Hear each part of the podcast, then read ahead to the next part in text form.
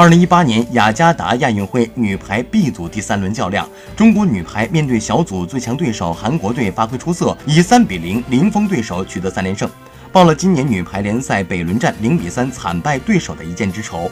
作为中国女排的头号球星，朱婷本场砍下了最高的十八分，在和韩国第一人、曾经的亚洲第一主攻手金软景的直接较量当中笑到了最后。谈到朱婷，郎导则丝毫不惜赞美之词。我觉得她现在是国际猪了，在国际赛场上运用自如，而且英语也可以来两句。如果朱婷和金软景都能成为弟子，是一番怎样的体验？郎平表示，中国队肯定还是会拿世界冠军。如果两人之间选一个呢？郎导称，那我还是留国际猪啊，那是亲闺女啊。